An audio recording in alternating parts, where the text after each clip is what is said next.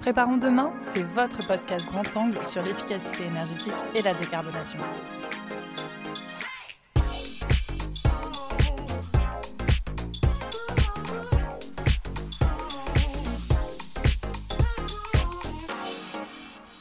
Bonjour à tous et bienvenue dans ce nouvel épisode de Préparons demain. L'hiver dernier nous a montré que le risque de coupure d'électricité était réel. Il nous a également montré l'importance de la mobilisation de tous pour consommer au meilleur moment. Pour aider à gérer les pics de consommation et donner des clés aux Français, le gestionnaire de réseau de transport de l'électricité français, RTE, en partenariat avec l'ADEME, l'Agence de la transition écologique, a mis en place le dispositif EcoWatt. Alors, depuis 2020, cette météo de l'électricité permet à chacun d'adapter sa consommation afin de réduire les tensions et les risques de coupure sur le réseau de distribution d'énergie. Alors, quelles sont les évolutions majeures du dispositif EcoWatt depuis sa création? Comment le dispositif soutient-il les industriels et les collectivités dans la gestion de leur consommation d'électricité? Ou encore, quels mécanismes ont été mis en place pour les impliquer davantage dans cette démarche? Pour répondre à ces questions, nous recevons à notre micro Yannick Jacquemart, directeur des nouvelles flexibilités pour le système électrique de RTE. Bonjour Yannick, nous sommes ravis que vous ayez accepté de répondre à nos questions. Bonjour. Alors, pour nos auditeurs qui pourraient ne pas être familiers avec RTE, est-ce que vous pourriez, en quelques mots, nous expliquer le rôle de RTE dans le paysage énergétique français? Alors, RTE, qui signifie réseau de transport d'électricité, à la base, c'est le réseau, c'est les pylônes, c'est les autoroutes d'électricité. Donc, on est chargé de concevoir, euh, développer, exploiter ce réseau. Mais c'est aussi la gestion de tout l'équilibre du réseau français en lien avec nos partenaires européens. Et donc, c'est surtout à ce titre-là que nous allons intervenir au, sujet des co-watts pour voir l'équilibre entre la production d'une part et la consommation d'autre part. La particularité étant que l'électricité se stocke très mal, et donc à chaque instant, mais réellement à chaque seconde, la production doit être égale à la consommation. C'est ce que nous regardons en temps réel, 24 heures sur 24, et c'est aussi ce sur quoi nous faisons des études prévisionnelles pour nous assurer que nous aurons assez de production pour alimenter tous les consommateurs français. Alors, est-ce que vous pouvez nous en dire un peu plus? Comment est né le dispositif EcoWatt? Et euh, quels en étaient ses objectifs?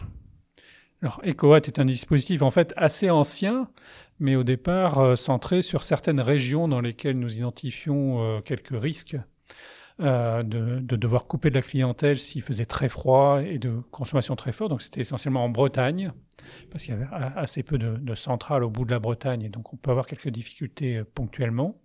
Et aussi en région PACA euh, vers Nice pour la même raison, parce qu'il y a moins de centrales et un réseau qu'on appelle en antenne pour alimenter ces villes un, petit peu plus loin.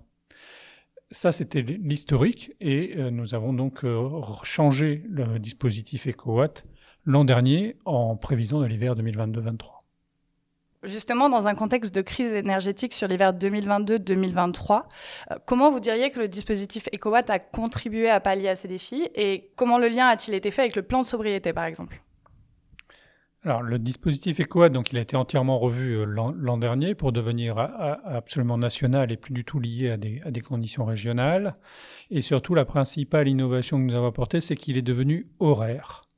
C'est-à-dire que euh, on a beaucoup insisté sur le fait que l'hiver dernier était marqué par des risques de euh, coupure, euh, des risques de ne pas avoir assez de production pour faire face à toute la consommation. RTE a insisté sur le fait que c'était des risques qui étaient très ponctuels pendant quelques heures, essentiellement quelques heures le matin ou quelques heures le soir, et pas toute la journée. Donc EcoWatt a vraiment permis deux choses, il me semble. D'une part, de prévenir en disant trois jours à l'avance, nous nous étions engagés à ça, il y a des risques où il n'y en a pas. De fait, il a été vert tout l'hiver, on reviendra sur les raisons, mais euh, le but c'est bien de prévenir tout le monde pour que chacun puisse préparer, puisse anticiper cela. Et deuxième chose, que ce soit très ponctuel parce que euh, nous pensons vraiment que plus nous alertons sur une heure précise, plus on peut avoir des effets importants sur cette heure-là et in fine éviter les problèmes. Alors, ce qui relie EcoWatt et le plan de sobriété, c'est que dans l'électricité, il y a très peu de très gros consommateurs. Il y a essentiellement une somme de petits gestes, c'est-à-dire que c'est la somme des consommations de toutes les maisons, tous les appartements, tous les magasins, tous les bureaux de France qui contribuent à faire une potentiellement une grosse consommation certains jours. Et donc, c'est par une mobilisation générale qu'on peut baisser ponctuellement cette consommation c'est pas en appelant tel ou tel grand industriel, ça va pas suffire. Euh, et, du coup, EcoWatt, comme le plan de sobriété, s'adresse à tout le monde et vise une mobilisation générale. Alors le plan de sobriété, on a vu les succès, euh, en comprenant certains gestes qui touchent le quotidien, mais qui sont des petits gestes. Mais ce, qu'on, ce qui est très important de réaliser, c'est bien ça, c'est la somme des petits gestes qui font des effets visibles à l'échelle du système français et même européen. Vous l'avez évoqué, euh, la mobilisation des Français, des entreprises, des collectivités ou encore des acteurs publics a eu un véritable impact sur la consommation d'électricité française. Mais euh, est-ce que vous pouvez nous expliquer comment euh, aide concrètement l'ensemble de ces acteurs à gérer leur consommation d'énergie? L'hiver 2022 a bien montré que la mobilisation de l'ensemble des acteurs permettait d'avoir des résultats substantiels, puisqu'il y en a eu une baisse de consommation globale de 9% sur l'ensemble de l'hiver, ce qui est absolument historique, ce qui n'était jamais arrivé. Euh, donc, on, voit, bien l'effet. La partie EcoWatt, elle aide sur les deux éléments que je disais tout à l'heure, c'est-à-dire, un, on prévient. EcoWatt prévient trois jours avant du risque et il est confirmé la veille à 17 heures. Donc tout le monde sait la veille à 17 heures s'il y a un risque le lendemain et à quelle heure il y a un risque. Et ensuite, EcoWatt, à travers le site, à travers toutes les actions de sensibilisation, à travers les chartes, à travers toute la communication qui a été faite, euh, le dispositif fournit des conseils pour dire comment baisser ponctuellement sa puissance électrique consommée, ce qui n'est pas tout à fait la même chose que de baisser sa consommation. Donc il ne s'agit pas par exemple de se passer de chauffage, il s'agit d'anticiper son chauffage avant et de le couper ou de le baisser en tout cas pendant les heures qui seraient les heures d'alerte. Donc c'est un comportement ad hoc sur lequel RTE a fait beaucoup, beaucoup de pédagogie et le site EcoWatt reprend tous ces conseils. En 2022, vous avez créé la charte EcoWatt. Est-ce que vous pouvez nous en dire un peu plus à son sujet, euh, à qui elle s'adresse et quels en étaient ses points d'engagement principaux? Alors la, la, charte EcoWatt s'adresse à, un certain nombre de très grands partenaires, très grandes entreprises, très grandes collectivités. Euh, nous avons plus de 400 partenaires aujourd'hui.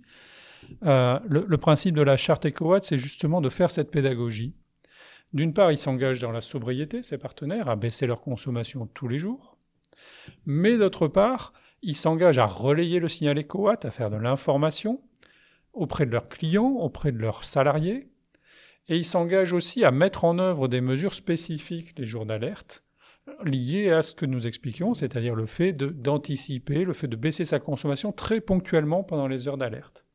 Et ils s'engagent aussi à relayer cette pédagogie à nouveau vers tout leur écosystème, tous leurs salariés, tous leurs clients, tous les usagers pour, les transports publics par exemple. Alors, il me semble justement que l'application EcoWatt a fait peau neuve pour cet hiver. Est-ce que vous pouvez nous parler un petit peu de cette nouvelle version? Euh, En quoi ces évolutions pourraient être intéressantes pour les collectivités et les industriels, par exemple? Effectivement, euh, au cours de la dernière conférence de presse de RTE le 8 novembre dernier sur le passage de l'hiver, euh, RTE a dévoilé une, nouvelle version de l'application EcoWatt qui était restée verte tout l'hiver dernier euh, et donc finalement qui était assez peu utile. Il s'agit au-delà du système d'alerte que l'on a, c'est comme Météo France. Dans, Météo France, vous avez des alertes euh, orange et rouge mais euh, vous avez aussi, bien sûr, la météo tous les jours. Mais voilà, avec EcoWatt, désormais, on aura une forme de météo-électricité tous les jours qui indique les heures favorables à une consommation totalement décarbonée en France. C'est ça le principe. À travers euh, cette application, ce que RTE souhaite faire, c'est de faire la pédagogie des moments favorables pour consommer l'électricité. C'est cet élément-là qu qui est important de, de comprendre. Au-delà du niveau de consommation, les kilowattheures ou les mégawattheures, les baisses d'énergie, les baisses de consommation, c'est évidemment essentiel, c'est premier, mais ensuite, on a tous besoin de consommer, donc il va rester une consommation d'électricité. C'est pas pareil de consommer l'électricité à 15 heures l'après-midi quand il y a du soleil, ou la consommer à 9 heures le matin. C'est pas pareil de la consommer à 19 heures quand on rentre dans la maison, que tout le monde fait la cuisine, baigne les enfants, etc. Ou de la consommer à 22 heures une fois que la consommation baisse. C'est cette pédagogie-là, puisqu'encore une fois, l'électricité ne se stocke pas, on doit l'équilibrer à chaque instant. Et donc c'est cette pédagogie-là que RTE entend faire avec la nouvelle application EcoWatt. Ce qui est disponible dorénavant, c'est donc un indicateur qui donne les heures vertueuses de l'électricité. Les heures vertueuses d'électricité sont les heures où la production est totalement décarbonée pour alimenter tous les consommateurs français. Tous les jours à 17 heures, l'application EcoWatt indique pour le lendemain les heures qui sont vertueuses. Et donc le but, c'est que un maximum de consommateurs apprennent à consommer dans ces heures-là. Alors ces heures-là, ça va être souvent un peu la nuit, et ça va être de plus en plus l'après-midi, en dehors de l'hiver, quand il y a de la production solaire qui est abondante. Nous verrons cela tout au long de l'année, mais c'est ce à quoi on s'attend. Ce sera aussi les week-ends, puisque le week-end, la consommation est plus basse que la semaine. Donc après, à chacun de voir ce qui peut décaler, mais euh, le but, c'est bien de développer cette consommation-là la plus efficace possible et la plus décarbonée possible.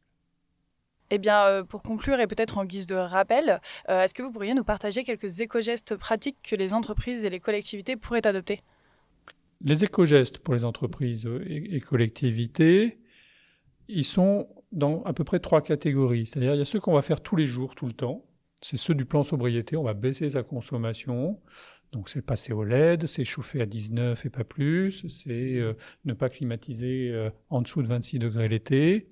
Ça, ce sont des gestes d'économie d'énergie, de sobriété, d'éco-gestes. Deuxième catégorie, c'est consommer au bon moment, ce qui rejoint les heures vertueuses de l'application EcoWatt. C'est apprendre à consommer dans les heures creuses, la nuit, l'après-midi, le week-end, qui sont les moments dans lesquels toute la production d'électricité française est décarbonée, et donc on a intérêt à en profiter. Troisième niveau, c'est en cas d'alerte éco-watt. Alors là, si je me permets l'image, il faut appuyer sur les freins, il faut baisser sa consommation pendant quelques heures, ce qui peut vouloir dire anticiper une consommation avant. Si je prends l'exemple du chauffage, on va chauffer avant. Si l'alerte est par exemple de 7h à 11h le matin, on a intérêt à chauffer en fin de nuit, baisser son chauffage de 7h à 11h, on peut reprendre après 11h, et peut-être que de 18h à 20h, ce serait aussi des heures d'alerte, et donc on rebaissera. C'est cette modulation qu'on va apprendre pour les moments d'alerte éco-watt. Ces conseils qu'on a donnés pour les entreprises et les collectivités sont évidemment les mêmes chez vous. Il y a ces trois rythmes. Limitez votre consommation, consommez au bon moment, et limitez encore plus la consommation pendant les heures d'alerte s'il y en a. Eh bien, merci beaucoup euh, Yannick d'avoir répondu à toutes ces questions. Merci à vous. Voilà, nous arrivons à la fin de cet épisode consacré à EcoWatt. Mais alors avant de nous quitter, euh, rappelons que le contexte énergétique actuel est en constante mutation et que la flexibilité électrique, donc qui est la capacité du réseau électrique à s'adapter en temps réel aux fluctuations de la demande et la production d'électricité, est essentielle pour maintenir la stabilité du système électrique. Alors, EcoWatt incarne parfaitement cette notion en incitant chacun à ajuster sa consommation aux recommandations fournies. Elle permet ainsi de stabiliser le réseau et éviter les pics de demande excessive. Vous l'aurez compris, consommer à certains moments plutôt qu'à d'autres fait partie des gestes que les entreprises et les organisations peuvent adopter. Et au complément d'actions de sobriété ou d'efficacité énergétique, EcoWatt est un véritable levier pour réduire ses consommations. J'espère que cet épisode vous a plu. Si c'est le cas, n'hésitez pas à nous laisser une note ou un commentaire sur votre plateforme préférée et on se retrouve le mois prochain pour un nouvel épisode de Préparant demain. Si vous souhaitez en savoir plus ou écouter un autre de nos podcasts, rendez-vous sur certinergie.com. Tous ensemble, préparons demain.